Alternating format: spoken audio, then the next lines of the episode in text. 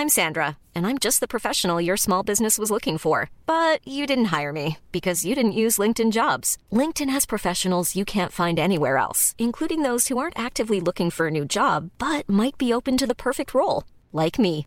In a given month, over 70% of LinkedIn users don't visit other leading job sites. So if you're not looking on LinkedIn, you'll miss out on great candidates like Sandra. Start hiring professionals like a professional. Post your free job on linkedin.com/people today.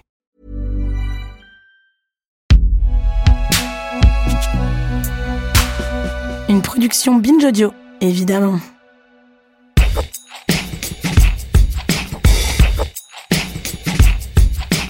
On en a dit un mot dans l'épisode précédent, quand on parle du passé à Bordeaux, c'est compliqué de ne pas s'attaquer à ce que les Anglais appelleraient sans doute l'éléphant dans la pièce, à savoir le poids et la trace très très très visible ici de la participation de la ville et de ses élites bourgeoises à l'un des grands crimes contre l'humanité de l'histoire, la traite des Noirs africains et l'esclavage de ces derniers dans les colonies. C'est un sujet qui est resté longtemps tabou, autour desquels les lignes commencent à bouger tout doucement pour tout un tas de raisons que va nous expliquer notre guide du jour qu'on attend là tout de suite devant la fac de psycho de Bordeaux. Notre guide c'est Carfa Diallo, c'est un militant historique de ces questions ici avec son association Mémoire et Partage. Et s'il nous a donné rendez-vous ici, vous allez voir, c'est pas par hasard. Il y a la rue Paul Broca qui est juste là. Et là, derrière nous, dans la fac, il y a un amphi euh, Paul Broca, c'est ça? Nous sommes là devant l'université de Bordeaux 2, là, sur la place de la Victoire. Et puis c'est vrai, on a euh, de l'autre côté euh, des rues euh, qui sont des héritages de cette histoire terrible qu'est la colonisation. Et euh, ces rues euh, sont aujourd'hui euh, extrêmement controversées dans la société bordelaise et au-delà. Dans le monde entier, bruit aujourd'hui une exigence qui est de, combattre le racisme et notamment le racisme sur les murs. On va évoquer une figure que nous avons en face, c'est-à-dire la figure de Paul Broca. L'université de Bordeaux est une université très liée au monde africain et caribéen. Il faut savoir que Bordeaux était euh, au, XVIIIe siècle le, le deuxième port négrier français. Euh, Bordeaux va devenir surtout le premier port colonial français. Euh, port négrier par le nombre de bateaux qui quittent la ville et qui vont faire le commerce triangulaire. Donc deuxième euh, en regard de Nantes, Nantes qui, euh, elle, est le premier port négrier euh, français, mais ce qui va vraiment expliquer la prospérité bordelaise du 18e et du 19e siècle, c'est l'activité esclavagiste et colonialiste. C'est-à-dire que en plus du fait d'armer des bateaux et de faire la traite des Noirs, donc le commerce triangulaire, Bordeaux va vivre de l'esclavage. Et comment Bordeaux vit de l'esclavage? Mais Bordeaux vit de l'esclavage euh, pour trois raisons principales euh, que les Nantais n'ont pas. Euh, par exemple, c'est d'abord la situation géographique de Bordeaux qui est idéale, c'est le port le plus proche des Caraïbes. Deuxième raison pour laquelle Bordeaux va impacter cette histoire coloniale française, c'est son arrière-pays qui est riche, hein, puisque les colons en Amérique sont friands de vin, il leur faut du bon vin. Donc ça, ça dynamise aussi le commerce euh, colonial bordelais. Et puis troisième raison qui est extrêmement importante, c'est que les Bordelais sont des esclavagistes. Ce ne sont pas seulement des gens qui, qui traitent des Noirs, c'est-à-dire qui achètent ou qui vendent, c'est des gens qui exploitent. Au XVIIIe siècle, la colonie la plus riche d'Amérique, euh, c'est Haïti. hein, euh, L'ancienne Saint-Domingue, la partie occidentale Saint-Domingue. À Haïti, on avait 400 000 esclaves et 30 000 colons. 40% des 30 000 colons qui exploitaient Haïti étaient des Bordelais. Donc c'est ça qui fait que Bordeaux va devenir le premier port colonial et les historiens disent que euh, Bordeaux euh, va être la ville française qui va euh, le plus s'enrichir de l'esclavage, alors que Nantes va être la ville française qui va le plus s'enrichir de la traite des Noirs. Voilà. La particularité de la traite et de l'esclavage colonial occidental, c'est le racisme. C'est fondamentalement le racisme, hein, puisque euh, les Européens inventent le racisme. La traite et l'esclavage des Noirs a existé entre Noirs africains. Il a existé du fait des Arabes. Mais chez les Noirs africains, comme chez les Arabes, tout le monde peut se retrouver en esclavage. L'esclavage est le fruit d'un rapport de force économique et militaire. Chez les Européens, on invente la race. On met en esclavage le noir parce que ce n'est pas un être humain. Et pourquoi? Comment on le fait cela? On le fait avec tout un arsenal qu'on met en place. Le premier arsenal, c'est Dieu l'Église vient justifier l'esclavage euh, des Noirs. Deuxième arsenal qui est très important, c'est l'arsenal législatif. En France, on vote des codes. Le code noir sous Louis XIV en 1685, son article 44 dé- dé- décrit l'esclave comme étant une marchandise. Donc une justification euh, par la loi des hommes. Mais ça ne suffit pas.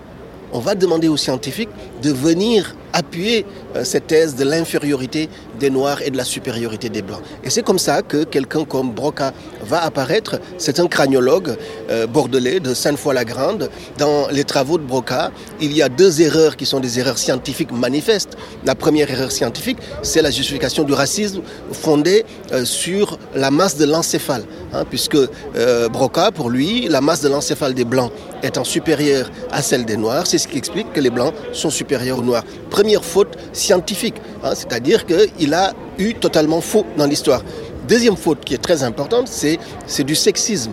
Hein, c'est-à-dire que Broca défend aussi l'idée de l'infériorité des femmes euh, sur les hommes et toujours en se basant sur le cerveau. Donc à l'heure où partout dans le monde, euh, on, a ces exigences d'un combat contre le racisme plus vigoureux et plus déterminé, ça nous semble choquant euh, d'honorer euh, effectivement Paul Broca ici à Bordeaux et du fait aussi du passé bordelais. Hein. Et on va avancer, je vais vous amener sur une autre rue juste à côté qui est la rue, la rue David Gradis en Bordelais qui a participé à la traite des Noirs en armant des bateaux, qui avait aussi des plantations coloniales en Amérique. Et ça, c'est encore une fois la spécificité bordelaise. On arme, on commerce, mais on a aussi des plantations pour exploiter les esclaves. Donc euh, euh, David Gradis, sa rue est ici. Hein. elle fait l'angle avec, euh, la rue Paul Broca. avec la rue Paul Broca, et pour montrer vraiment qu'il y a une continuité historique d'un phénomène d'exploitation, d'un phénomène de, de, saccage, de spoliation, de pillage, qui est euh, la traite des Noirs et l'esclavage, et la colonisation et le racisme. Hein. C'est-à-dire qu'on a vraiment un cercle vicieux qu'on retrouve ici, dans cet angle de rue. Et cette rue est très importante parce que, si vous voulez, les, les revendications que nous avons depuis maintenant une vingtaine d'années autour des symboles du racisme euh, sur l'espace euh, public sont des revendications qui récemment ont pu euh, évoluer avec le mouvement Black Lives Matter. Mm. Hum, on a vu que la mort de George Floyd, qui survient quelques semaines après euh, un confinement extrêmement dur. Et ça a eu une conséquence directe à Bordeaux, puisque cette pression associée au travail que nous faisons depuis maintenant plus de 20 ans à Bordeaux a fait que la ville de Bordeaux a répondu à, une revendication que nous avions de longue date, parce que hum, sur les symboles de la colonisation du racisme, de l'esclavage sur l'espace public, notre démarche a toujours été de dire qu'il vaut mieux expliquer mm. qu'effacer, mm. et que ce soit comme un témoignage de ce qui ne doit plus mm. jamais exister. Et notre démarche a toujours été de dire que, euh, au lieu de débaptiser ces rues, posons des panneaux explicatifs. Pendant euh, plus d'une dizaine d'années, la ville de Bordeaux a euh, joué le pourrissement de la situation, mais devant l'ampleur du mouvement Black Lives Matter, la ville a euh, posé, hein, comme vous le voyez ici, on a ah un panneau explicatif euh, qui, vous le voyez, euh, est apposé sur la rue David Gradis. Et ce panneau a été apposé au mois de juin, en juin 2020, ici à Bordeaux. Il est écrit sur ce panneau que donc David Gradis, né en 1665, il meurt en 1751.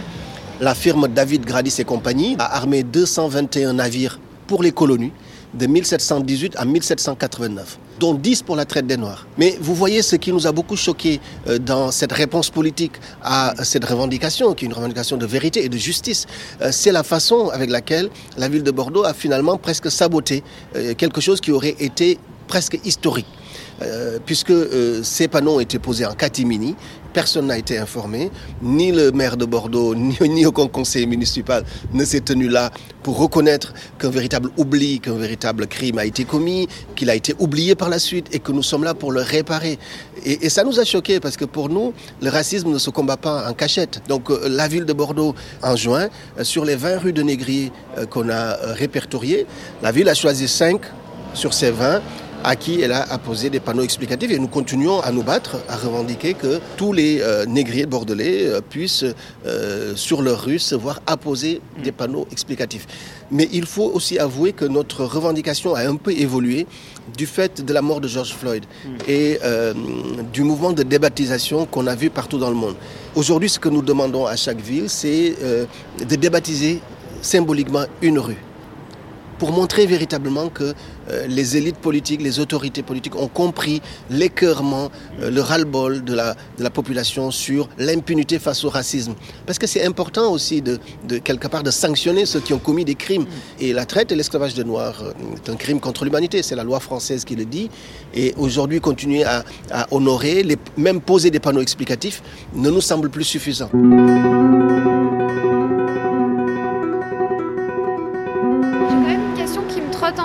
Par rapport aux plaques.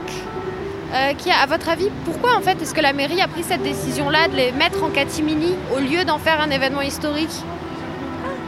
Je crois que fondamentalement, ça, révèle euh, la gêne de l'élite bordelaise sur cette question. Elle a tellement tardé à répondre à cette euh, solution pédagogique que nous lui proposions depuis des années, que inaugurer ces plaques de façon catimini était une façon peut-être d'édulcorer, de réduire l'importance que ça aurait pu avoir. Bon, on peut aussi euh, supposer que euh, le fait que les plaques aient été posées entre les deux tours euh, de l'élection municipale, parce que c'était en juin que ça a été fait, peut-être est-ce aussi une excessive prudence pour ne pas choquer l'électorat de, la municipalité qui, était là à l'époque. Et ça, c'est vrai que c'est quelque chose de très, de très regrettable. Pour autant, le fait que la ville ait posé en catimini ces panneaux n'a pas empêché l'impact médiatique qu'ils ont eu. Puisque lorsque la ville les pose, euh, je crois que c'est vers le, 15-16 juin 2020, euh, il y a une, euh, le mouvement Black Lives Matter est, important, il est, il, est, il est vraiment extrêmement virulent. Et cette réponse bordelaise interpelle le monde entier. On a vu arriver à la suite de la pose de ces panneaux des médias du monde entier, américains, danois, allemands, belges, qui sont venus s'inspirer quelque part de euh, cette, euh, cette, réponse bordelaise. Donc ça, c'était aussi assez intéressant et qui avait aussi compris la, maladresse, hein, je préfère parler de maladresse, de la ville de Bordeaux euh, sur cette réponse-là, mais qui avait pu le relier à un engagement qui était le nôtre depuis, depuis plusieurs années sur le sujet. Donc voilà comment je pourrais peut-être répondre à ça. La mairie, elle a changé Mm. À la mairie à Bordeaux, le conseil municipal euh, est maintenant assez différent. Mm. Est-ce que déjà vous voyez quelques différences dans la relation qu'a l'association Mémoire et Partage avec la nouvelle municipalité de Bordeaux? Oui, très clairement. Euh, il faut savoir que euh, nous, avons vécu une alternance historique après presque plus de 70 ans de monopole du pouvoir politique par, par la droite, donc la droite gardienne finalement euh, de la tradition bordelaise, la tradition politique, la droite faire de lance des intérêts de ces milieux économiques, négociants. Euh, le fait qu'il y ait eu cette alternance est effectivement un changement majeur, puisque ceux qui viennent au pouvoir aujourd'hui à Bordeaux sont des gens qui sont issus de gauche, qui ont été plus sensibles par le passé aux, engagements de justice et de vérité que nous portions. Et quelque part, euh, oui, il y a un changement. Pour l'instant, il est encore très timide ce changement, puisque la nouvelle équipe s'installe. On ne connaît pas encore vraiment quelles sont les orientations qu'elle va prendre. Mais on a vu, euh, elle nous a donné des signes euh, en étant présent euh, très massivement à un certain nombre d'événements que nous avons organisés ces dernières semaines et en s'engageant véritablement à accompagner le travail de mémoire que nous allons faire, notamment le, projet de Maison contre les esclavages, qui est un projet d'un lieu spécifique dédié aux mémoires de l'esclavage que nous voulons édifier à Bordeaux la ville de Bordeaux a de tout temps euh, été toujours à reculons sur cette question. D'ailleurs ici nous arrivons sur un lieu très emblématique de, cette, de ces reculades-là, puisque nous sommes au musée d'Aquitaine. Et dans ce musée, euh, musée d'Aquitaine, musée d'histoire régionale, on a quelques salles qui sont euh, consacrées à la mémoire de l'esclavage et de la traite des Noirs. Ces salles ont été inaugurées en 2009 sous l'ancien maire Alain Juppé et ces salles ont été une réponse à une mobilisation, à la mobilisation que nous avons eue ici à, Bordeaux. On peut rentrer d'ailleurs pour...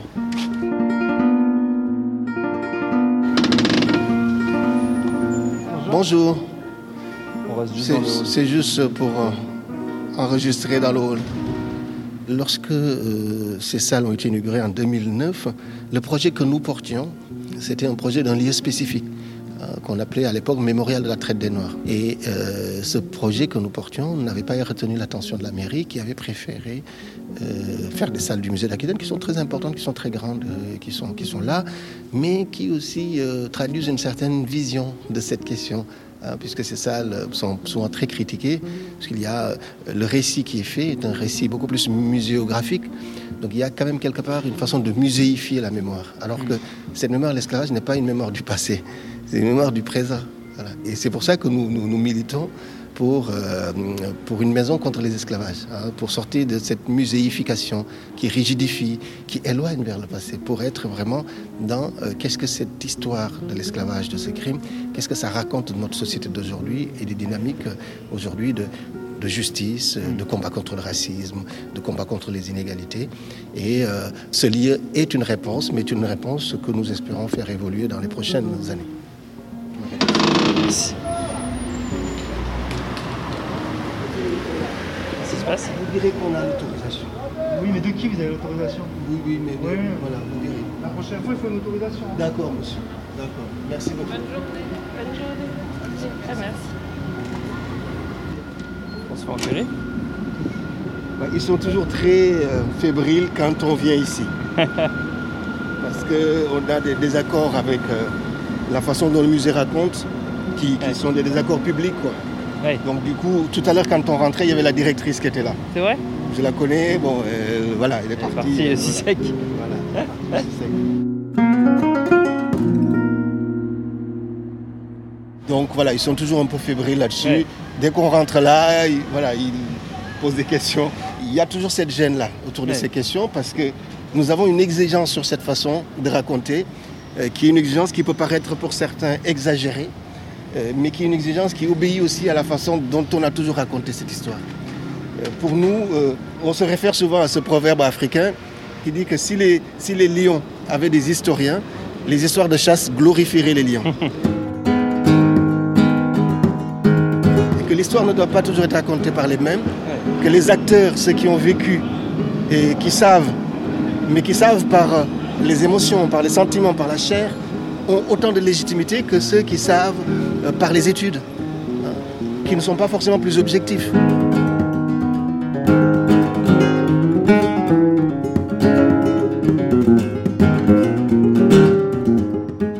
Alors là, on va aller vers euh, le, le fort d'Ua. Le fort d'Ua est une ancienne euh, prison au XVIIe et XVIIIe siècle. Et aujourd'hui, c'est c'est autour de cette, euh, ancienne prison que se, fait le droit, que se dit le droit à Bordeaux, parce que c'est le quartier euh, euh, des magistrats, des avocats. On a autour du fort, fort l'école nationale de la magistrature qui est installée. On a le palais de justice qui est au fort d'Ua. Et cette ancienne prison est un héritage aussi de l'histoire coloniale esclavagiste à Bordeaux. Il révèle finalement que l'expérience de l'esclavage n'était pas seulement une expérience outre-Atlantique, c'était aussi une, ex- une expérience hexagonale.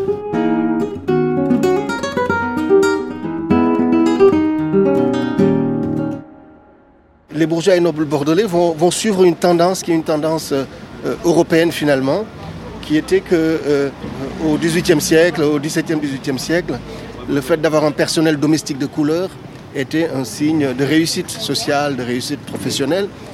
Et c'est ce qui va faire que euh, les Bordelais vont euh, commencer à faire venir leurs, euh, leurs esclaves à, à Bordeaux, alors que la terre de France est une terre de liberté.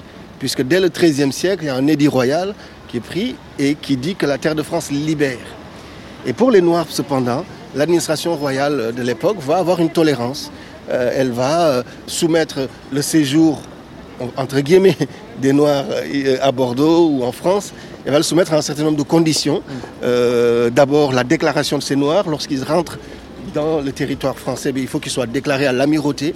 Deuxième condition, il fallait que euh, ces Noirs ne restent en métropole pas plus de trois ans. Parce que l'administration royale avait peur que le séjour des Noirs en métropole leur fasse acquérir des idées de liberté et d'émancipation, qui se croient les égaux des Blancs. Donc pas plus de trois ans. Au bout de trois ans, il faut qu'ils repartent. Et la- la- l'administration royale va mettre en place une police des Noirs. Et les Noirs qui n'avaient pas été déclarés ou les Noirs qui étaient restés plus de trois ans, ils pouvaient être arrêtés par la police des Noirs et être mis en prison au Fort d'Ua, en attendant qu'un bateau reparte aux colonies euh, pour les ramener aux colonies.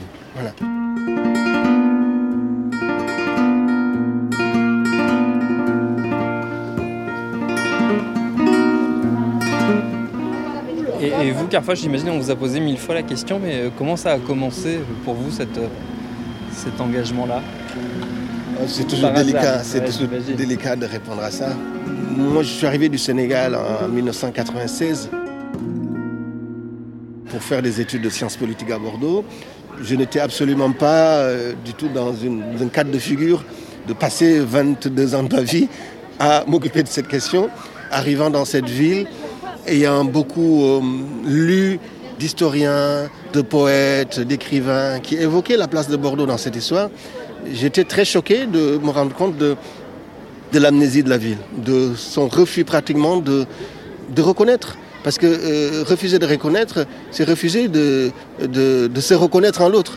C'est refuser de reconnaître l'humanité des Noirs, hein, puisque reconnaître qu'ils ont été piétinés par la cupidité, euh, reconnaître qu'ils ont résisté aussi, c'est euh, faire justice à leur, euh, à leur vie et surtout réparer des choses aujourd'hui. Et ça, c'était mais vraiment impossible à Bordeaux. On s'est heurté à une, hostilité telle que, voilà, au fur et à mesure, c'est devenu, c'est devenu une croix que j'ai portée. Voilà, mais pas parce que je le voulais, mais parce que les circonstances ne me permettaient pas de renoncer. Je ne voulais pas renoncer. Ça a été euh, très très très difficile de, de mener ce combat, mais euh, les Bordelais nous ont soutenus. Et c'est ça qui est incroyable. C'est que euh, nous n'aurions pas tenu 22 ans juste par la justesse de notre cause. C'est parce que je pense la société bordelaise, dans son renouvellement sociologique, était prêt aussi à ça. Donc ces gens nous ont soutenus. Et ici même, vous êtes dans un endroit qui est très marquant de ce point de vue. Vous êtes devant le cinéma Utopia. Et ce cinéma a été un allié important dans le combat qu'on a mené. Ils se sont installés ici pratiquement au même moment où on a commencé notre engagement. Et nous avons établi euh, des liens. C'est un lieu qu'on a mais vraiment fréquenté pendant des décennies en organisant des projections, des discussions. Et puis, il y a eu un déclic qui a été important, c'est la création de ces visites guidées. Ça, ça a changé beaucoup de choses. On les a mis en place en 2012.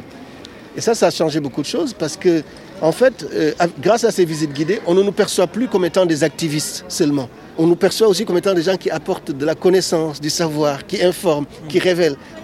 Alors ce cinéma est aussi important. On va rentrer parce que Ouais. c'était une école de moussaillons. Euh, donc euh, quelques-uns des enfants, des marins qui montaient sur les bateaux qui allaient en Afrique ou en Amérique étaient formés ici. Hein, voilà. Ça a été une école de moussaillons. Et ici, vous avez une salle, c'est la salle Toussaint l'Ouverture. C'est la plus grande salle du cinéma. C'est une salle qu'on a inaugurée en 2002 pour honorer Toussaint l'Ouverture. Euh, Toussaint l'Ouverture, euh, qu'on connaît, qui a été l'initiateur de la République d'Haïti, première République noire. C'est lui qui lance la révolution haïtienne en 1791, seule révolution du XVIIIe siècle qui libère les esclaves. Et Toussaint l'Ouverture est toujours honoré à Bordeaux par une impasse. Vous savez, dans le quartier Nansouti, vous avez une impasse, l'impasse Toussaint l'Ouverture. Encore un acte manqué, comme si la liberté et la liberté des Noirs menaient à une impasse. Et en 2002, nous avons, avec les gens du cinéma, inauguré cette, salle, qui était une façon de répondre aussi, en disant, bon, vous ne voulez pas le faire, mais nous, on peut trouver des endroits. Il faut avouer que depuis 2003, 2005 peut-être, il y a sur la rive droite de Bordeaux un bus de Toussaint l'Ouverture dans un parc qui est aussi témoignage de la reconnaissance par la ville, là, pour une fois, euh, de cette histoire-là. Je propose qu'on fasse une euh, dernière, étape, Ouais. On va aller sur la, la place de la Bourse pour finir le, le parcours. Ouais. Pour finir, nous sommes ici sur la place de la Bourse. C'est un haut lieu du commerce bordelais, hein, euh, la Bourse. Et euh, sur cette place euh, qui donne d'ailleurs sur le fleuve, sur la Garonne, euh, c'est par le fleuve que les bateaux partaient en Afrique, acheter des esclaves, et c'est par le fleuve que les bateaux revenaient d'Amérique, euh, le ventre euh, lesté de produits coloniaux, sucre, café, cacao, tabac, coton. Et euh, ces marchandises étaient dédouanées ici. Là, vous avez le Musée national des douanes. Vous avez également ici la Chambre de commerce, hein, qui est une institution très importante, qui a défendu la traite et l'esclavage des Noirs pendant des décennies et des décennies, qui a résisté à l'abolition, hein, puisque à la Révolution française, des députés de la Convention en 1789 voulaient déjà l'abolition. Mais les milliers d'affaires bordelais, rochelais, nantais ont défendu l'idée que le sucre serait trop cher si on devait payer les esclaves. Donc du coup, euh, pas d'abolition. Et ici toujours, vous avez encore une fois des mascarons créoles. Ce sont ces visages qui sont sculptés dans la pierre. Et vous voyez là, vous avez deux femmes qu'on suppose noires, puisqu'on a les lèvres, le nez. Donc ce sont les mascarons créoles. Toujours euh, témoignage de la fierté bordelaise euh, à posséder des esclaves, à posséder des, des colonies, euh, des colonies en, en- en Amérique. Voilà. J'ai une dernière question. J'ai l'impression quand même quand on discute au fur et à mesure que vous êtes assez optimiste sur euh, le- l'évolution, la prise en compte enfin de ce qui a fait 20 ans de, du combat de votre vie. Oui, il y a de l'optimisme, mais en fait, c'est c'est de la lucidité. Ouais. Je sais qu'il y a une jeunesse française, du coup, une jeunesse du monde, qui ne peut plus admettre l'oubli, qui ne peut plus admettre les injustices et les inégalités. Je sais qu'elle va se battre. Donc oui, il y a, il y a de la lucidité, il y a de l'optimisme quelque part, parce que je pense que le mouvement de l'histoire, on ne va pas l'arrêter avec ses bras, il va vers plus de vérité, vers plus de justice, ça c'est inévitable, et euh, nous, euh, voilà, nous prenons ce rendez-vous en tout cas pour euh, rendre Bordeaux plus, plus juste, plus, plus conforme aussi aux consciences des différentes populations qui, ben, qui l'habitent et qui la vivent aujourd'hui.